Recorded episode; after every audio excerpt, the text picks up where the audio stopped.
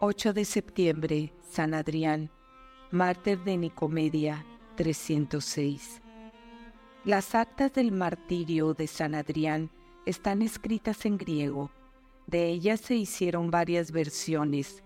Una se intitula Actas de San Adrián y compañeros. Otra, Martirio de los Santos Mártires, Adrián y Natalia. La tercera, mucho más compendiada, del Santo Mártir Adrián de Natalia y compañeros. Era por los años de 306 la cruel persecución decretada por Diocleciano contra los discípulos de Jesús empezaba ya a extinguirse, cuando su impío sucesor, Maximiano Galerio, volvió a avivarla en toda el Asia. La ciudad de Nicomedia de Bitinia estaba más expuesta que ninguna otra a la ferocidad del cruel tirano, porque en ella residía ordinariamente. Los emisarios del emperador solían recorrer los barrios y casas de la ciudad, obligaban a los habitantes a participar en los sacrificios idolátricos y detenían a quienes a ello se negaban. Prometían grandes premios a cuantos denunciasen a algún cristiano y, en cambio, proferían severísimas amenazas contra quienes los ocultasen. Así que, empujados de una parte por temor de los suplicios y de otra por la codicia de los premios, los paganos delataban aún a sus mismos deudos y vecinos que seguían la religión cristiana. Del mismo modo, solían perseguir a los cristianos de los alrededores de la ciudad. Cierto día, fueron denunciados 23 que se habían juntado en una cueva para cantar salmos. Pronto llegó una compañía de soldados a detenerlos. Cercaron la cueva, apresaron a aquellos inocentes adoradores del verdadero Dios y lleváronlos maniatados delante del emperador. Maximiano Galerio les hizo padecer cruelísimos tormentos. Finalmente, no pudiendo vencer su constancia, mandó que, cargados de cadenas, los echasen a todos en lóbrega cárcel, entre tanto llegaba la hora de hacerles morir en suplicios atrocísimos que llenasen de espanto a los demás cristianos. Adrián ambiciona la gloria del martirio. Entre los testigos de los tormentos de aquellos mártires se hallaba Adrián, joven de 28 años, caballero principal y ministro del emperador. Conmovido Adrián a la vista de la constancia y fortaleza de los cristianos, no pudo por menos de dirigirse a ellos. Os conjuro, hermanos, en nombre de vuestro Dios, exclamó, que me digáis la verdad. ¿Qué gloria y premio esperáis en pago de los crueles tormentos que sufrís ahora? Los santos le respondieron, declaramoste sinceramente que los labios no aciertan a expresar, ni el entendimiento a comprender la magnífica recompensa que esperamos recibir en el cielo. Siguieron hablando buen rato y, al fin, transformado por la gracia, dijo Adrián a los soldados, Poned mi nombre en la lista de estos santos varones, que yo también soy cristiano. Pronto llevaron los soldados aquella lista al emperador, el cual, al ver en ella el nombre de Adrián, se imaginó que dicho oficial deseaba alegar algún testimonio contra los mártires, por lo que dio esta orden. Escríbase inmediatamente la acusación presentada por Adrián.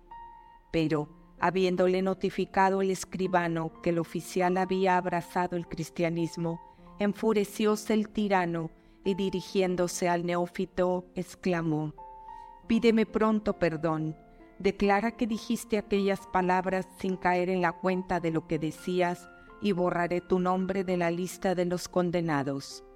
Adrián respondió, Solo a mi Dios pediré yo de hoy en adelante perdón de los extravíos de mi pasada vida y de los pecados que cometí. Al oír estas palabras, Galerio mandó que le cargasen de hierros y le echasen a la cárcel. La esposa de un mártir. Entre tanto, un criado de Adrián corrió a dar noticia de lo sucedido a Natalia, esposa del ministro imperial. Adrián, mi señor, le dijo, acaba de ser detenido y encarcelado. Levantóse Natalia y rasgó sus vestidos, afligidísima con aquella noticia. ¿Qué delito ha cometido? preguntó. Yo he visto atormentar cruelmente a algunos hombres por causa del nombre de aquel que llaman Cristo, respondió el criado. Negábanse a sacrificar a los dioses. Entonces mi Señor dijo, yo también moriré de buena gana con ellos. Llenóse de gozo Natalia al oírle estas palabras. Había ella nacido de padres cristianos y hasta entonces no se había atrevido a confesar públicamente la fe a causa de la violenta persecución mudó sus vestidos, corrió a la cárcel, echóse a los pies de su marido, besó con júbilo los grillos y cadenas, y con santas palabras le alentó a mostrarse esforzado en la pelea.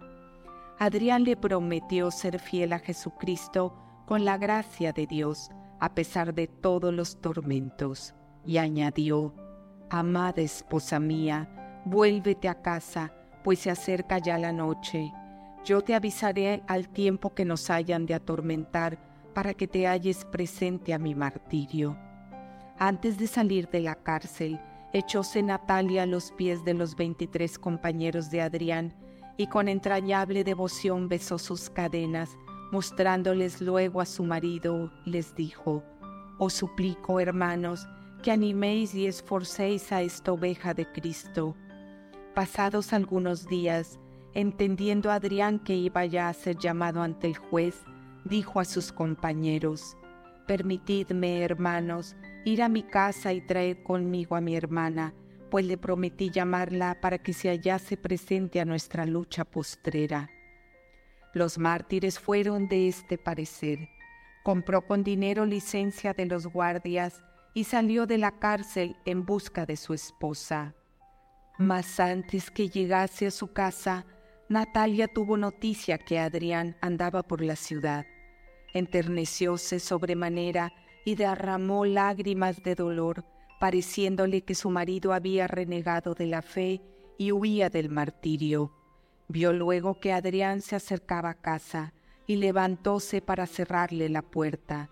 No quería hablarle ya palabra y acusábale de cobarde que había vuelto las espaldas antes que comenzase la batalla.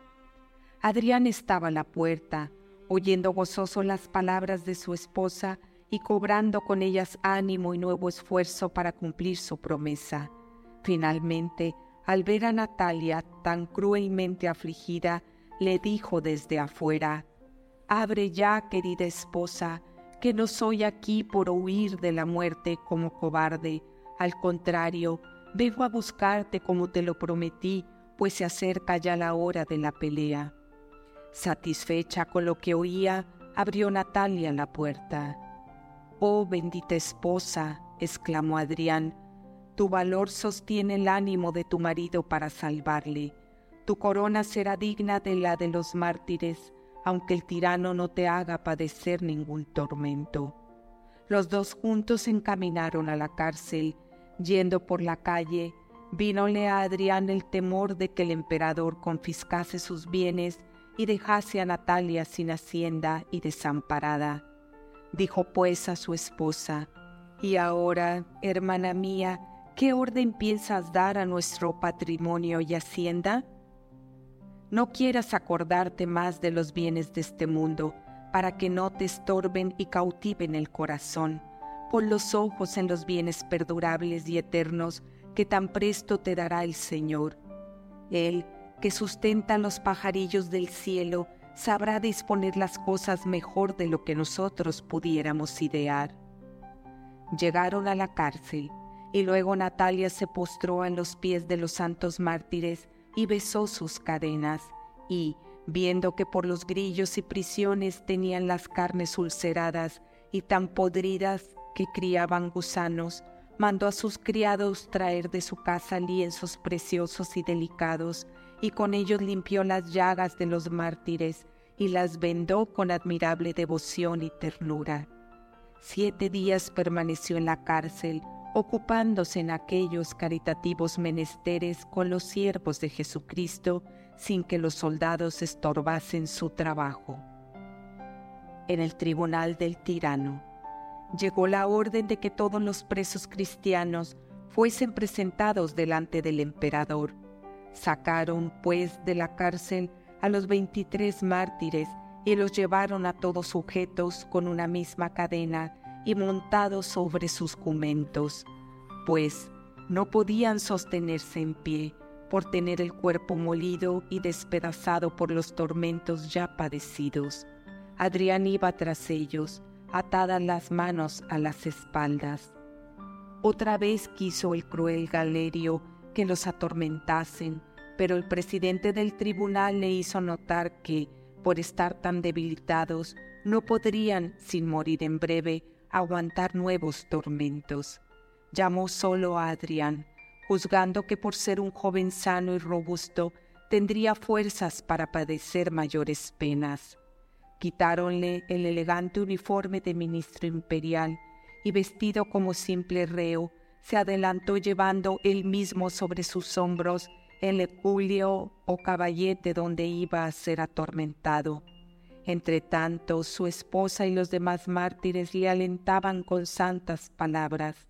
Fue presentado delante del emperador, el cual le preguntó, ¿Persistes todavía en tu locura? Ya renuncié a mi locura, por eso estoy pronto a dar la vida para salvar mi alma. Sacrifica a esos dioses inmortales, repuso el tirano, adóralos como nosotros, de lo contrario, mandaré que te atormenten con tanta crueldad que ni siquiera imaginarlo puedes. Tales amenazas no eran en boca de Galerio palabras sin sentido, bien le conocían los cristianos, pero no por ello se asustaba Adrián. Me da lástima tu ceguera, oh emperador, les respondió. Te aseguro que nunca jamás reconoceré yo ser dioses unos bloques de piedra. Lo que has determinado hacer conmigo, hazlo, pues, prontamente. Aún tuvo que soportar el mártir otras varias razones y consejos. Viendo Galerio que no podía ablandarle con palabras, le mandó azotar. Natalia, que estaba presente, corrió a avisar a los demás mártires. Mi marido ha comenzado la batalla, les dijo, rogad a Dios por él. Todos se postraron de hinojos y suplicaron al Señor diese al mártir fortaleza y valor. Entretanto, los sayones arreciaban los golpes con palos duros y nudosos. Ya la carne del mártir caía a pedazos cuando el tirano le gritó, Hombres falaces y criminales te enseñaron esas doctrinas. ¿Cómo te atreves a llamar falaces a quienes me enseñaron el camino de la vida eterna? Puedes creer que nunca les agradeceré bastante el bien inmenso que me procuraron con la fe cristiana. Enfurecióse el emperador al oír tales palabras y mandó que le apaleasen más duramente.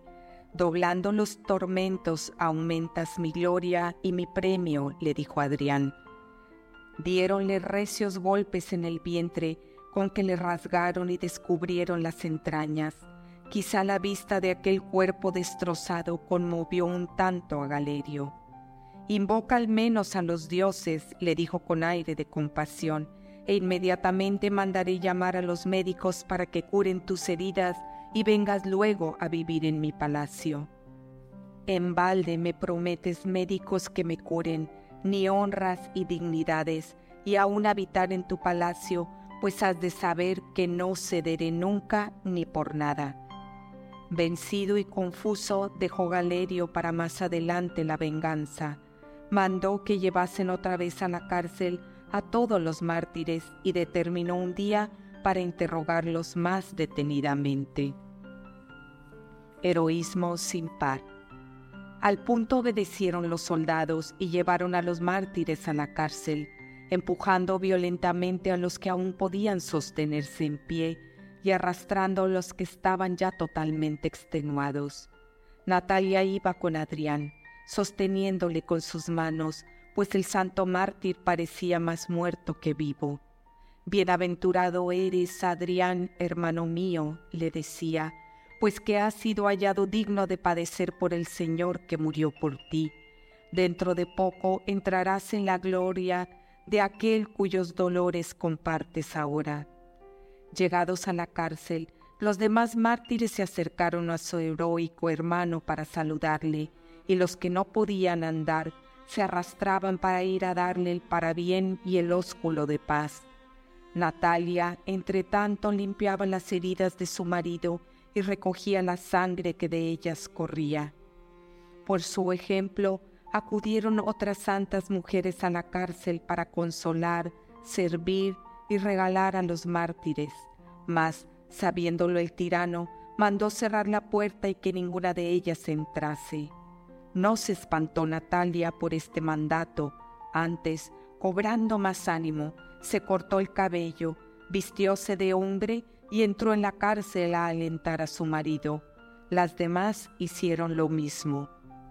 Supo Galerio que a los mártires se les agotaban ya las fuerzas por los dolores que les causaban las heridas gangrenadas y mandó llevar un yunque a romperles manos y piernas con una barra de hierro. Ya procuraré yo que no acaben su vida con muerte tranquila, añadió. En breve llegaron los sayones con los instrumentos del suplicio. Temió Natalia que Adrián se turbase y desmayase viendo padecer aquel tormento tan atroz a los demás, y, porque nada deseaba tanto como ver a su marido coronado con la aureola del martirio, rogó a los verdugos que comenzasen por Adrián. Hiciéronlo así para agradarle. Colocaron el yunque junto al esforzado mártir. Natalia tomó las piernas de su marido y con heroico valor las puso sobre el fatal instrumento. Los sayones le dieron tan recios golpes que en breve cortaron los pies y rompieron las piernas del glorioso mártir.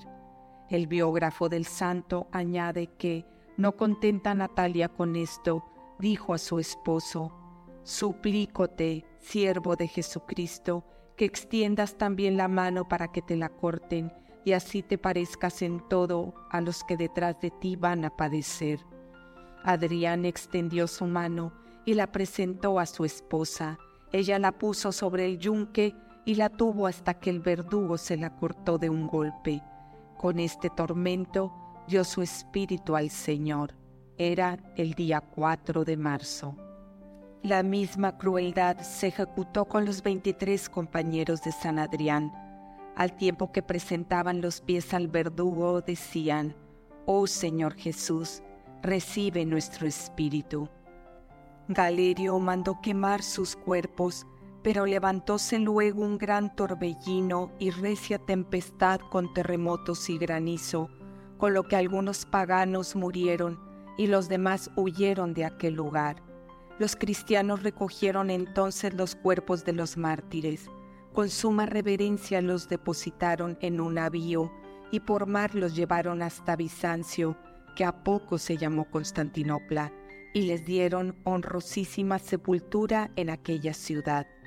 Natalia guardó como rico tesoro la mano de su marido, envolvióla en paños preciosos y púsola a la cabecera de su cama.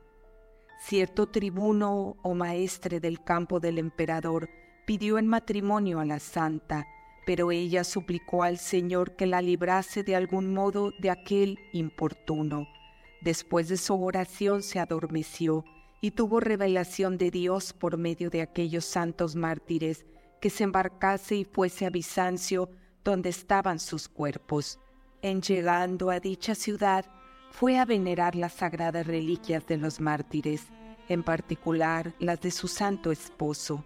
Retiróse luego a un aposento a descansar del trabajo del camino y, estando dormida, dio su espíritu al Señor. Su fiesta se celebra el día 1 de diciembre. Algunos cristianos enterraron el cuerpo de Santa Natalia junto a los de los 24 mártires, y ellos renunciaron al siglo, y trocando aquella casa en monasterio, permanecieron cabe las reliquias dados de lleno a la penitencia. Culto de San Adrián. Los griegos rutenos honran a San Adrián y Santa Natalia el 26 de agosto. El bienaventurado mártir San Adrián es patrono de los carniceros, cerveceros, carteros, carceleros y comerciantes en granos.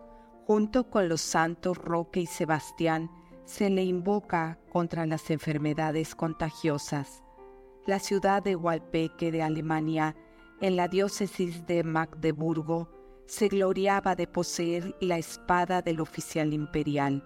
Se refiere que, viéndose el emperador San Enrique de Alemania obligado a dar batalla a sus enemigos, se encomendó a los santos mártires Adrián, Jorge y Lorenzo, y luego, durante la pelea, los vio que iban delante de su ejército con un ángel que daba recios golpes a diestro y siniestro. La iglesia donde se guardaba la espada fue destruida por un incendio y la espada desapareció. El cuerpo de este glorioso mártir se trasladó de Constantinopla a Roma a 8 de septiembre, fecha de su fiesta principal.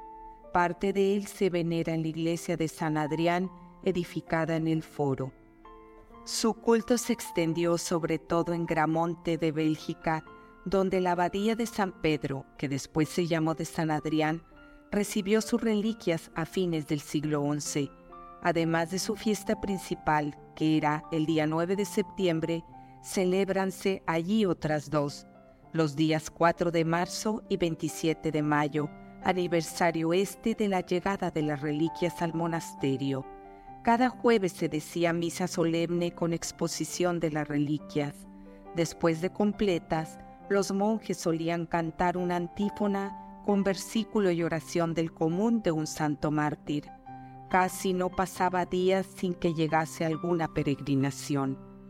Entre los personajes que vinieron a Gramonte a implorar la protección de San Adrián, cuéntanse la duquesa de Lancaster el año 1376, y el delfín de Francia, que fue luego el rey Luis XI en el año 1457. El año de 1378 se fundó en dicha abadía una cofradía de Santa Natalia, que desde 1627 se llamó Cofradía de San Adrián y Santa Natalia. A ella pertenecieron la princesa Isabel, el arzobispo de Malinas y la nobleza de Bélgica. Fue aprobada por el Papa Urbano VIII. Decayó luego, pero renació en el siglo XVIII. El culto de San Adrián floreció en Gramonte por espacio de cinco siglos. En las guerras de los siglos XVI y XVII fueron trasladadas las reliquias nada menos que unas doce veces para guardarlas en lugar seguro prueba evidente de la gran veneración que tenían los fieles a este glorioso mártir. Desde el cielo premió San Adrián esta ardiente devoción con muchos y extraordinarios milagros, entre ellos algunas resurrecciones.